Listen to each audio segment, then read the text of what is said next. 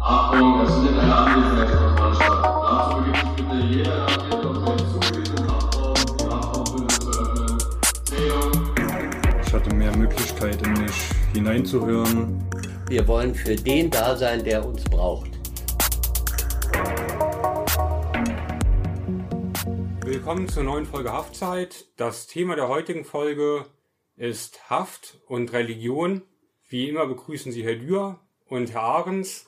Und unsere Gäste heute sind einmal Sigi, ein Mitinhaftierter von mir hier in der JVA Hakenfelde, der religiös ist. Ja, und Herr Will von der Seelsorgegruppe aus der Wicherngemeinde. Herzlich Ja. willkommen. Herzlich willkommen. Vielleicht ein bisschen Kontext zuerst. Die Funktion des Seelsorgers ist eine der ältesten stetig besetzten Rollen in modernen europäischen Gefängnissen. Seit der frühen Neuzeit gab und gibt es fast durchgehend Seelsorger in Gefängnissen und der Trend ist auch seit der Gründung der Bundesrepublik anhaltend. Herr Ahrens, vielleicht können Sie was zur rechtlichen Grundlage der Ja, Seelsorger Also die sagen. Religiosität oder die freie Religionsausübung hat einen hohen Stellenwert. Das äh, erkennt man auch, äh, dass im Grundgesetz verankert ist, und zwar Artikel 4, die Freiheit des Glaubens, des Gewissens und die Freiheit des religiösen und weltanschaulichen Bekenntnisse sind unverletzlich. Die ungestörte Religionsausübung wird gewährleistet. So steht das im Grundgesetz und das wurde dann auch im Strafvollzugsgesetz berücksichtigt, also im Berliner Strafvollzugsgesetz, und zwar unter Paragraph 78. Dem Gefangenen ist religiöse Betreuung durch eine Seelsorgerin oder einen Seelsorger ihrer Religionsgemeinschaft zu ermöglichen. Auf Wunsch ist ihnen zu helfen, mit einer Seelsorgerin oder einem Seelsorger in Verbi- Verbindung zu treten. Das sind die gesetzlichen Grundlagen hier im Strafvollzug. Sigi, dann zunächst eine Frage an dich, vielleicht mal ganz grundlegend. Hast du in deiner Haft zur Religion gefunden oder warst du vor der Haft schon ein religiöser Mensch? Für mich begann dieser Weg ähm, schon vor der Haft und die Lebensumstände, die mich damals begleitet haben, ähm, haben es bestärkt, ähm, diesen Weg weiter zu verfolgen und ja nochmal genauer nachzugraben, was denn sich hinter Jesus versteckt und die ja die Haft an sich hat den Weg dann nochmal etwas bestärkt, sage ich mal, oder ja, wie sagt man das? Weswegen glaubst du, hat die Haft das bestärkt? Einfach weil du vielleicht mehr Zeit hattest, dich mit der Heiligen Schrift und Glauben auseinanderzusetzen oder weil die Haft ein Zeitraum ist, in dem man besonders stark auf Suche nach Sinn und nach Trost ist? Also bei mir ist es tatsächlich so gewesen, dass ich mehr Ruhe hatte. Ich hatte mehr Möglichkeit in mich hineinzuhören, mehr die Chance, ja vielleicht auch mal dieses Gefühl oder diesen Gedanke eines Klosters in meinem Kopf zu durchspielen und ein bisschen abgekapselt zu sein von diesem ganzen Trubel und von diesen ganzen Zwängen, die durch ähm, Menschen oder durch Aufgaben, die man verfolgt, davon mal abgeschottet zu sein und sich wirklich nur auf sich zu richten. hatte die Schuld eventuell, die man eventuell auf sich geladen hat, die zur Haftstrafe führte, hat die vielleicht etwas damit zu tun? Zur Hinwendung? einen gewissen Teil sind wir alle schuldig, so wie Jesus uns das ähm, mitteilt oder uns das sagt. Und das eine oder andere ist einem vielleicht nicht ganz so bewusst, ähm, wo man schuldig geworden ist oder nicht. Aber so im Großen und Ganzen äh, sage ich jetzt mal nein. Welche, Das war ähm, vorher schon äh, eine, eine Frage, die, äh, die immer im Raum stand. Ja, also Religiosität war auch vor der Haft schon Genau. ein Thema. Du hast ja angesprochen, dass du ähm, hier einfach mehr Zeit hattest, dich mit Religion auseinanderzusetzen. Damit hast du ja zum einen schon angesprochen, man hat hier den Vorteil, die Möglichkeit, dass man Zeit hat. Welche rein praktischen Möglichkeiten der Ausübung von Religion hat man hier? Also kannst du beschreiben, ob man in Haft Kontakt zu anderen Gläubigen haben kann, äh, ob man Gottesdienste besuchen kann, äh, wie häufig man Kontakt zu äh, Seelsorgern oder Pastoren haben kann so dass die Hörer sich das draußen ein bisschen plastischer vorstellen können, die keine Hafterfahrung haben. Also bei mir persönlich war es zur Anfangszeit schwierig, Zugang zu finden ähm, zu dem Gottesdienst. Das ähm, wurde zum Glück ähm, durch Herr Will, der der Seelsorger hier in der Anstalt ist, ähm, ein bisschen aufgefangen, abgefedert, dass wir ähm, viele ähm, Seelsorgegespräche führen konnten. wo er mir auch das ein oder andere, was an Fragen bei mir aufgekommen ist in dieser ähm, Zeit ähm, und den Gesprächen mit Gott und mit Jesus, ähm, er mir vielleicht noch mal ein bisschen übersetzen konnte und ähm, anders ein anderes Verständnis vielleicht noch mal für diesen Input, der da bei mir aufgekommen ist, ja beim Sortieren geholfen hat. Aber selbst jetzt den Gottesdienst an sich, die ähm, das Abendmahl beziehungsweise auch die die Gemeinde und auch ähm, die Predigten zu hören, das war schon ähm, recht schwierig, da einen Zugang zu finden, weil es was lediglich durch ähm, Bibel TV, wenn man äh, den Fernseher hat, möglich war, beziehungsweise dann zu der Osterzeit, wo ich damals gekommen bin, ähm, man im Radio verfolgen konnte. Das heißt, du konntest zumindest zu Anfang deiner Haft nicht an Gottesdiensten teilnehmen? Nein, das hat sich erst im offenen Vollzug durch die Aufnahme entwickelt. Ja.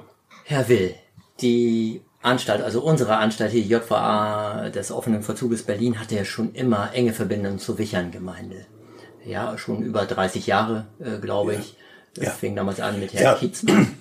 Und jetzt eine Frage an Sie. Wie und wann sind Sie zur seelsorgerischen Arbeit mit Inhaftierten gekommen, Herr Will? Also Seelsorgearbeit mit und ja mit Menschen hier und in anderen Orten, also die sind bereits seit 1975. Ja, rechnen Sie mal selbst nach, wie viele Jahre das sind.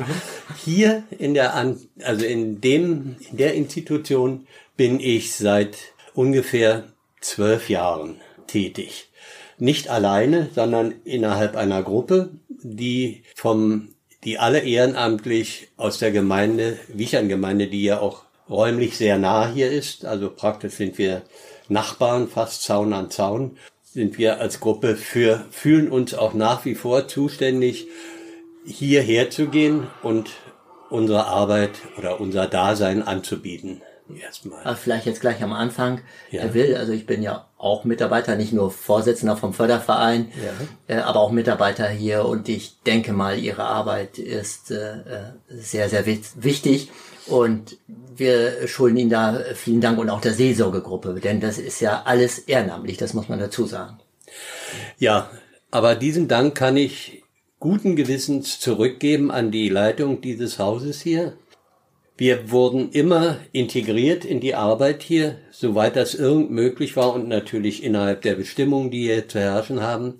Und wir sind auch sehr froh, dass wir so aufgenommen werden und unsere Arbeit in der Weise gewürdigt wird, wie es in den vergangenen, ja, über zehn Jahren schon, wie wir es selbst erleben konnten. Ja. Darf ich Sie nochmal Ja, fragen, ähm, das war der vorherige Teil der Frage von der Ahrens, aus welchem Grund Sie sich in der Gefängnisseelsorge engagieren? Ist das aus dem Impuls der christlichen Nächstenliebe? Ist das, weil diese Arbeit besonders spannend ist? Was? einen Grund. Den einen Grund gibt es sicher nicht. Es gibt sicher menschliche Gründe, persönliche Gründe, aber prinzipiell ist die Arbeit mit gefangenen Menschen in der Bibel festgelegt schon. Und dort äh, wird klar und deutlich gesagt, wo wart ihr? Wenn ihr von euch behauptet, ihr führt ein gottgefälliges Leben, wo wart ihr denn? Wart ihr im Gefängnis? Wart ihr bei den Kranken? Und dieser Katalog ist etwas länger noch.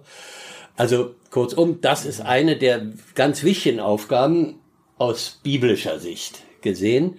Und menschlich und so fühle ich mich jedenfalls solidarisch, brüderlich mit den Menschen, die in einer nicht so vorteilhaften Weise ihr Leben gestalten konnten, wie ich dazu in der Lage war. Und ich finde es wichtig, den anderen Menschen, denen es durch unsere Gesellschaft oder wodurch immer versagt bleibt, als Partner angesehen zu werden, als Menschen, die genau wie ich, Herr hat es schon gesagt, wir sind alle schuldig vor Gott und wir brauchen Vergebung.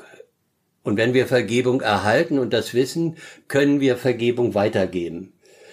Das ist eine unserer wesentlichen Aufgaben und wir möchten dann wirklich Partner sein, also Teile von einem Ganzen, die zusammengehören. Und das möchten wir auch gerne in der Arbeit hier vermitteln. Es geht also nicht so sehr um die Frage, wird einer sich am Ende der, der Haftzeit taufen lassen. Ist schön, wenn es so passiert, falls es denn noch nicht geschehen ist. Aber das ist nicht unser Hauptpunkt. Unser Hauptpunkt ist, wir wollen für den da sein, der uns braucht. Wir wollen dem ein Nächster sein, der uns ja vor die Füße gelegt wird oder äh, in die Arme gegeben wird. Und deswegen denke ich, vielleicht kann ich da noch gleich das sagen. Es gibt eben einen Unterschied. Die Frage wird schon auch gerne mal gestellt, auch, auch von den ähm, Menschen, die hier arbeiten. Ähm, was ist denn der Unterschied zwischen Sozial, was macht ihr anders als ein Sozialarbeiter oder vielleicht sogar schlechter als ein Sozialarbeiter? Ich denke, ein wesentlicher Unterschied ist, dass wir Raum geben, um Vertrauen zu üben. Nicht nur zu lernen, sondern auch zu üben. Das heißt, bei uns, also in der, im Seelsorgegespräch, äh, muss kein Mensch vorsichtig sein was, mit dem, was er sagt. Bezüglich seiner eigenen Situation oder bezüglich der Situation, die ihn hier umgibt. Er kann frei von der Leber weg alles sagen. Und er wird von uns keine moralische Verurteilung hören richtet nicht auf das ihr nicht gerichtet werde. Das ist für mich so ein Wort, was hier immer wieder deutlich wird. Ich verstehe es, dass Menschen entrüstet sind, wenn sie bestimmte Dinge hier hören müssen. Unsere Aufgabe ist es, nicht darüber zu reflektieren, ob mein Gegenüber etwas Richtiges oder Falsches oder was er getan hat, ist, wissen wir oft auch gar nicht. Und das ist auch gut so. Das möchte ich ausdrücklich sagen. Wenn es der Mensch, der Partner mir sagt, ist gut. Aber ansonsten wollen wir Vertrauen praktizieren. Wir wollen sagen, ich bin du, also ich bin wie du, nur an, mit einem anderen, mit einer anderen Geschichte und einem anderen Lebenslauf.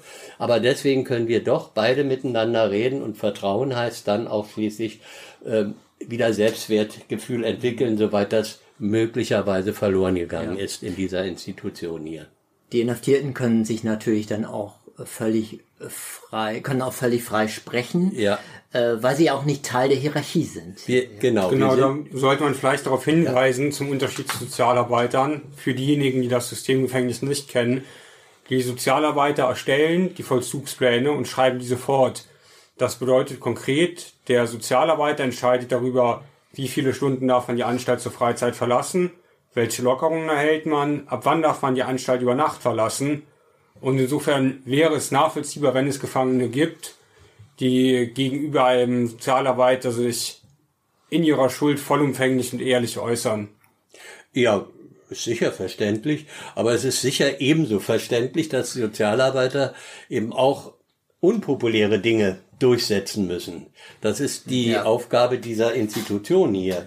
Und dass äh, Menschen ja, dann also in Konflikt auch mit dem Sozialarbeiter treten und dann vorsichtig sind in dem, was sie wie äußern. Ja. Und sagen, klar, ich muss dir jetzt sagen, ich habe es gemacht, steht übrigens auch in meiner Akte, aber ähm, alles schön, schön gehemmt.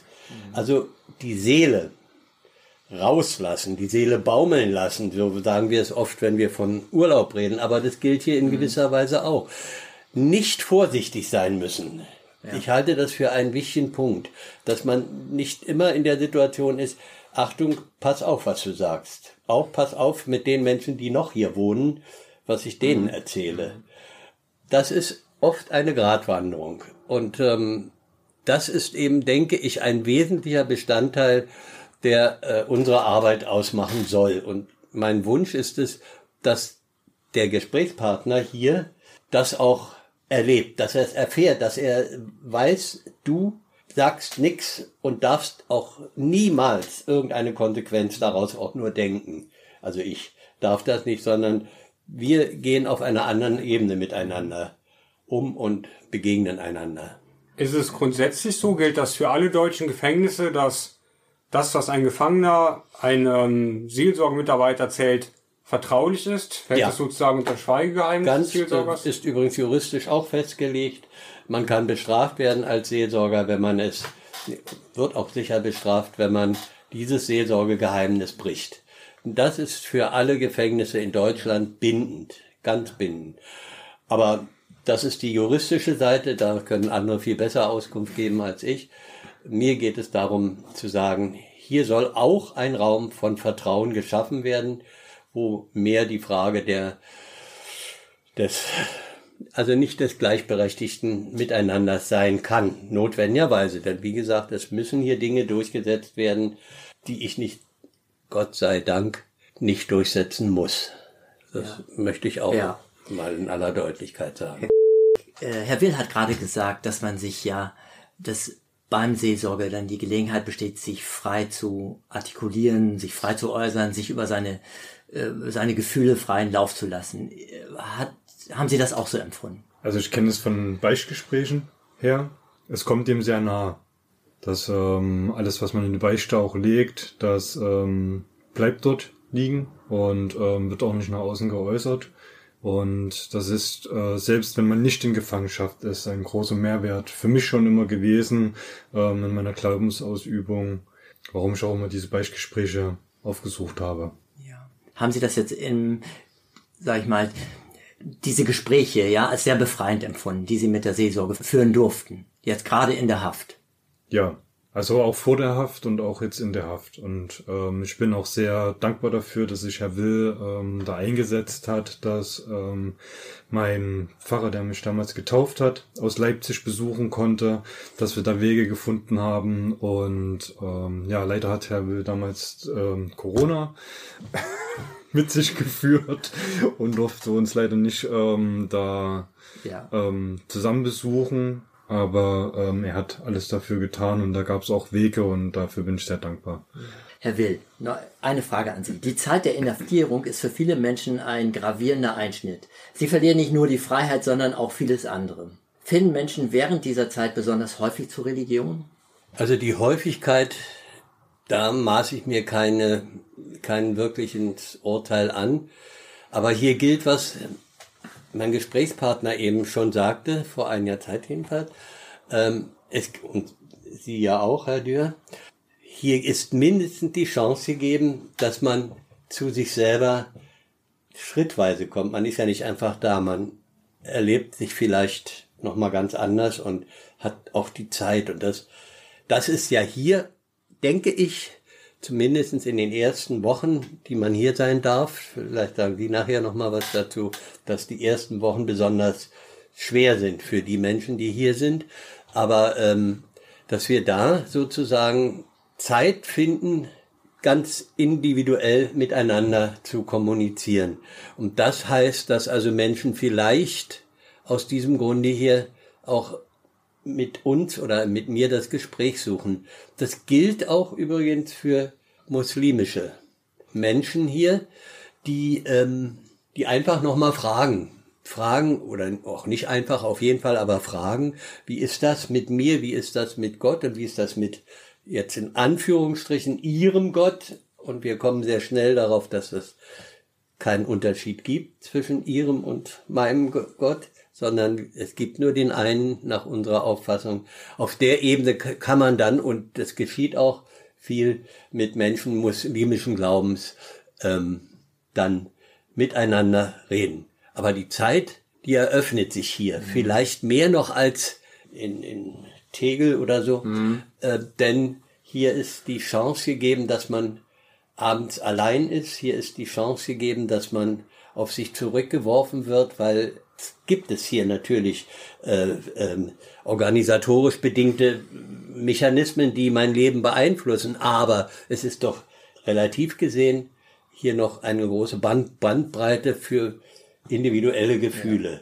Und da gilt, man darf weinen, man darf miteinander lachen, man darf eben, wie ich schon sagte, alles äußern und darf sicher sein, dass zumindestens von uns, die wir von der Seelsorge sind, keinerlei wie immer gearteter Richterspruch ist. Wir sind wirkt, das empfinden wir auch zutiefst. Wir sind Menschen, Brüder. Hier darf ich Brüder sagen, nicht wegen des Geschlechts, sondern hier gibt's halt nur äh, männliche Brüder, keine weiblichen ja, Schwestern. Das ist sehr äh, vorteilhaft. Wir haben äh, hier in unserem Podcast schon Frau Schwarzenmeier gehabt, die äh, das ja. Zugangshaus im Grunde leitet.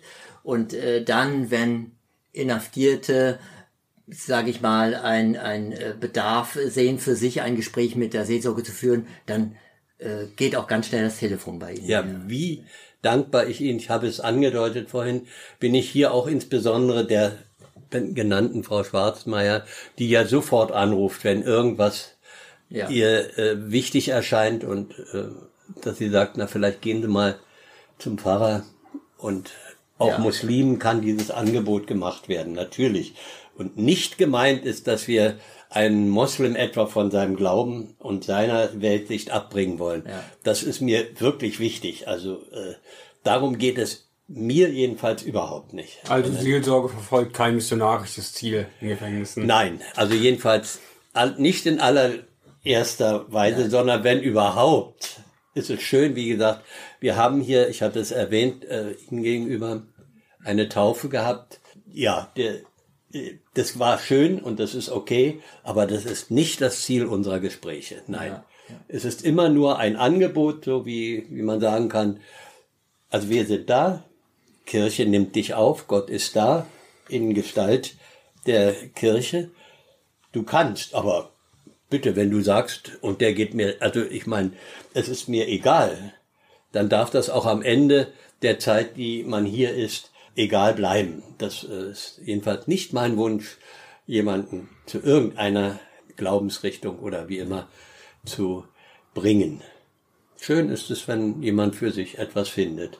Übrigens, ich finde es auch schön, wenn jemand, äh, weil das ja hier auch viel gibt, wenn ein Moslem sagt, und jetzt suche ich eine muslimische Gemeinde und einen Mus äh, dann finde ich das genauso schön, als wenn er sagen würde, und jetzt lasse ich mich von Ihnen taufen. Ja.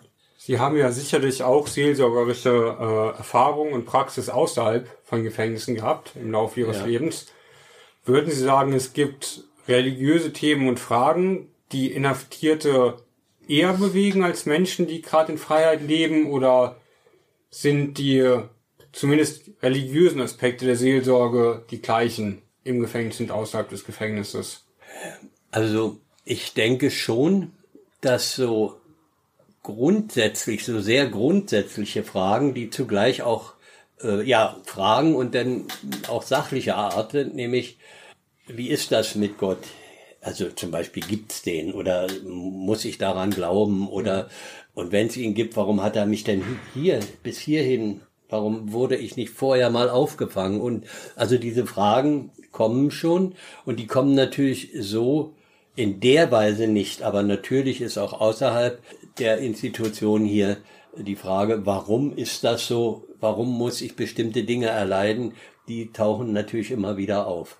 Hier denke ich, ist, äh, ist oft auch ein Gespräch so auf der rationalen Ebene durchaus häufig, also dass man sagt, Mensch, erzählen Sie mal ein bisschen was davon. Das gibt es auch. Ich möchte mal mit einem Vorurteil ein bisschen aufräumen bei der Gelegenheit. Es wird oft behauptet, alle Menschen, die hier sind, sagen von sich, sie seien unschuldig. Das habe ich so nicht erlebt. Nicht, dass einer sagt, äh, nicht, dass es nie gesagt wurde, aber also so als Schutzbehauptung. Also eigentlich bin ich ja unschuldig. Ne? Also das habe ich, also ich erlebe eher häufig die die Situation, dass man sagt, ähm, ja, ich habe einen Fehler gemacht. Gut, kann man auch sagen, ist ein bisschen Verniedlichung einer bestimmten Geschichte, aber ich habe einen Fehler gemacht. Dafür bin ich, will ich jetzt da sein und darüber werde ich auch Auskunft geben, meinem Schöpfer, Ihnen, also mir gegenüber, wenn Sie das wollen. Aber das ist die viel häufigere gere Va- Variante, dass also Menschen jedenfalls hier sagen, okay, ich habe einen Fehler gemacht und dafür stehe ich ein. Das ist auch meine Erfahrung, Herr Will, im Okay. Gespräch mit Inhaftierten, dass äh, in den seltensten Fällen oder so gut wie gar nicht gesagt wird, ich bin hier, So, ich, also, ja. äh, ich trage keine Schuld. Ja. Und äh, sondern schon, wie Sie auch sagten, ähm, äh, ich habe äh, etwas begangen äh, und meistens auch, dass sie es bereuen und ähm, äh, und deswegen sie nun mal hier sind, Mhm. ja, und die und die Haft dann auch so akzeptieren. Sigi, ich hätte noch Fragen an dich bezüglich des Zusammenlebens der Gläubigen. Zum einen wollte ich nochmal aufgreifen, gibt es hier eine ähm, Gemeinschaft der Gläubigen im christlichen Sinne? Hast du hier Austausch mit anderen Inhaftierten, die deiner Glaubensrichtung angehören oder praktiziert hier jeder seine Religion für sich selber? Also es gab schon sehr interessante Momente. Das würde ich aber jetzt gar nicht ähm, auf die Haft oder auf das Leben von draußen irgendwie vergleichen wollen, sondern das sind so ganz allgemeine Gespräche, wie sie auch draußen passieren können. Hier ist es natürlich alles ein bisschen geballter. Hier kann man jetzt nicht unbedingt wegrennen, wenn irgendwas passiert. Aber man geht vielleicht auch ein bisschen sensibler damit um, weil man hier so auf einem engen Raum miteinander ähm, zu tun hat. Ja, diese große Frage nach Jesus. Ja, die ist auch sehr spannend und ich habe auch äh, christliche Brüder hier drinnen getroffen, mit denen der Zugang natürlich ein ganz anderer ist, die Gesprächslage eine ganz andere ist, ähm, wo wir uns über Jesus auch besser kennenlernen ähm, und dann auch Gespräche mit muslimischen Inhaftierten, wo ja dann schon manchmal sehr große Spannungen schon entstehen, wo dann schon auch ja, dann das Gespräch mit dem Seelsorger auch mal, mal hilft, ähm, wenn da Fragen offen sind, wo man selbst vielleicht nicht so belesen ist in der Bibel, wo es dann schon vielleicht auch mal zu Streitgesprächen kommt, wo die große Frage dann ist, wir hatten das zum Beispiel wie wird Schuld gesehen im muslimischen äh, Angesicht und wie wird Schuld im christlichen Angesicht gesehen. Dann kam auf einmal noch ein jüdischer Inhaftierter mit vorbei, der auch äh, eine ganz andere Sicht dazu hatte, wie er das in der Bibel aufgenommen hat. Und da ist ja immer die große Frage, wie äh, interpretiere ich das selbst? Wie äh, ist es geschrieben? Wie wird es tatsächlich gelebt? Und ja. Wie erlebst du denn das äh, Zusammenleben zwischen den Religionen hier? Also konkret würde ich dich fragen, erlebst du, dass es hier Konflikte gibt aufgrund unterschiedlicher Religionen, beispielsweise Konflikte zwischen Christen und Muslimen oder zwischen den Muslimen und den Juden nur aufgrund ihrer unterschiedlichen Religionen in der JVA? Also ich, aus meiner Sicht jetzt, wie ich es mit meinen Augen sehe oder gesehen habe, ähm, gab es schon Ängste von einigen Inhaftierten gegenüber, von, ja, gegenüber den anderen Religion so. Also wo es jetzt zum Beispiel um das Jüdische und das Muslimische geht, wie wir es auch in dem, ähm, ja, gerade in Palästina und Israel unten erleben, im Gazastreifen, ähm, wo da große Spannungen sind, die das schon von Haus aus in sich tragen, diese Angst. Es gibt natürlich gewisse, gewisse Spannungen, ähm, wie das im Zusammenleben nun mal allgemein ist. Aber ich würde das jetzt nicht auf die Religion irgendwie runterbrechen, dass es damit zu tun hat, sondern es sind schon menschliche Angelegenheiten, die da eine Rolle spielen und vor allen Dingen viel Angst halt auch. Und das, ähm, ja, das, das Unbekannte da mitspielt. Ja, an sich muss ich ja sagen, dass die Atmosphäre jetzt nicht nur auf Religion äh, runtergebrochen äh, hier ja in der Anstalt im Grunde eine relativ entspannte Atmosphäre ist. Mhm. Ja, obwohl natürlich verschiedenste religiöse äh, ähm, Religionen hier aufeinandertreffen. So habe ich das hier nie als wirklich großes Thema empfunden, äh, Differenzen, sondern eher dieses gemeinsame Schicksal hier, gemeinsam die Haft hier zu, zu erleben, äh, viel mehr Solidarität im Grunde als äh, Differenzen. Ja, also habe ich es hier auch erlebt, dass dann das Religion dann so ein bisschen wie Politik behandelt wird, ähm, dass wenn es dann zu aufgehetzt wird, dass man sagt, okay, wir lassen das jetzt hier raus, wir sind jetzt hier und jetzt ist das kein Thema und jeder soll seine, sein, seinen Glaube haben und dann ist gut. Also nicht, dass man deswegen jetzt streitet oder jetzt ja, ähm, ja Nein, das unbedingt auf seine, seine Meinung da. Herr Will, nochmal eine Frage an Sie. Äh, gibt es nach der Haft noch Kontakte zu den Inhaftierten?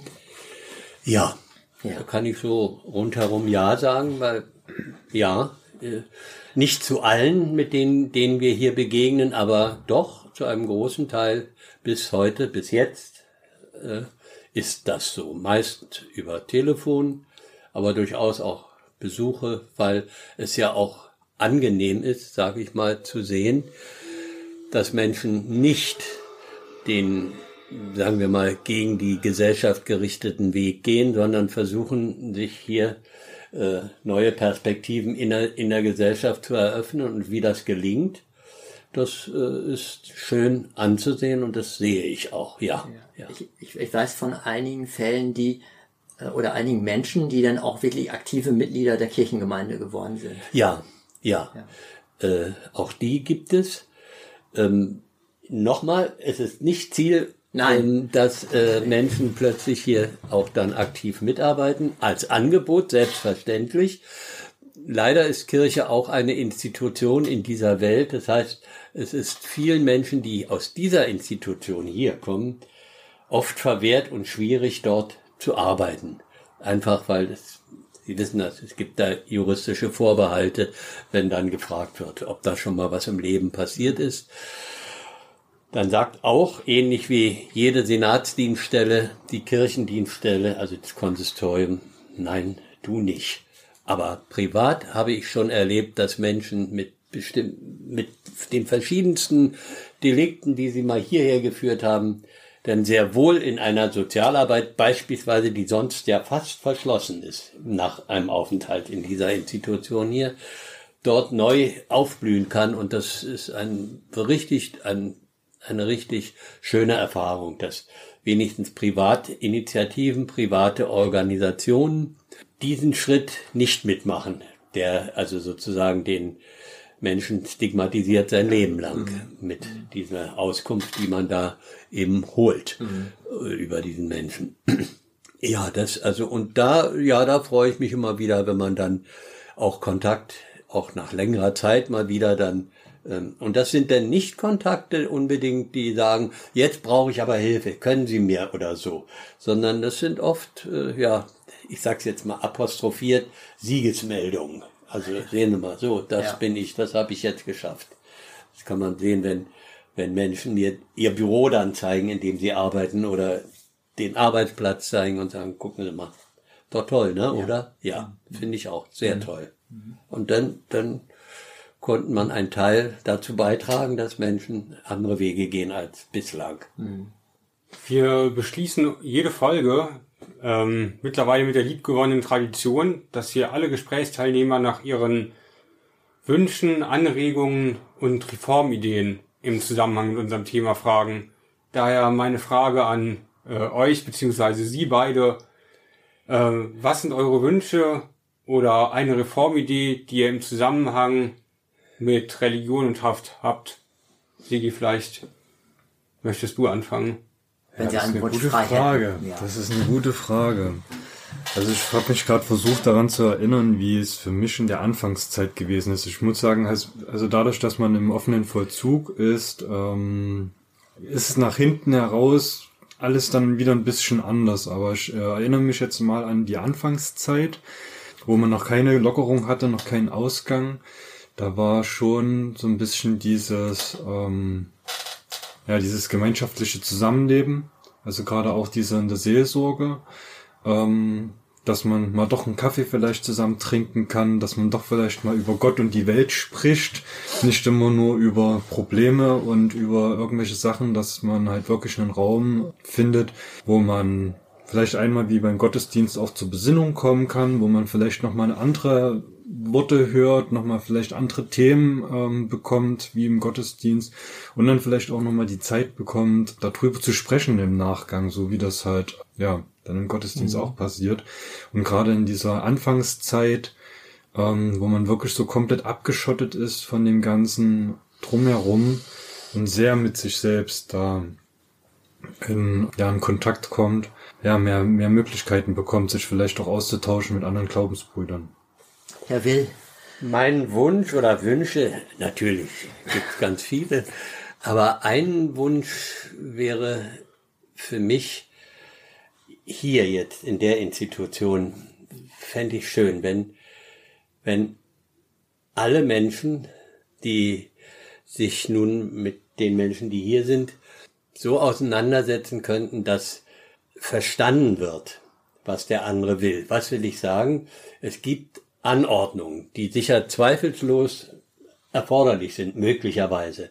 Aber dass sie erforderlich sind, die sollten demjenigen, der darunter, der sie entgegenzunehmen hat, transparenter werden. Ich, ich höre in vielen, vielen Gesprächen, dass Menschen hier den Eindruck haben können, willkürlich behandelt zu werden, aber das wäre sofort Lieder, also wäre, wäre leichter zu überwinden, wenn es erläutert würde. Und zwar nicht in dem Sinn, ich hab's doch gesagt, was ist denn, sondern nein, es muss so erläutert werden, dass der andere mich versteht. Das Prinzip, nur das ist ist gesagt worden, was der andere verstanden hat. Das ist wichtig, denke ich. Ich kann nicht sagen, ich habe es ja doch gesagt, hier lief mal das Buch, da, da stehen Gesetze drin, die ich auch übrigens kaum verstehe, manchmal jedenfalls. Nein, es geht darum, dass, dass ich mir wünsche, dass alle Menschen, die hier arbeiten müssen und wollen, sich so erklären können und sich so die Zeit nehmen können. Das ist nun eine Auffrage an Sie, mhm. dass der andere versteht, warum jetzt eine Maßnahme nicht ganz so ist, wie er sich die gewünscht hat.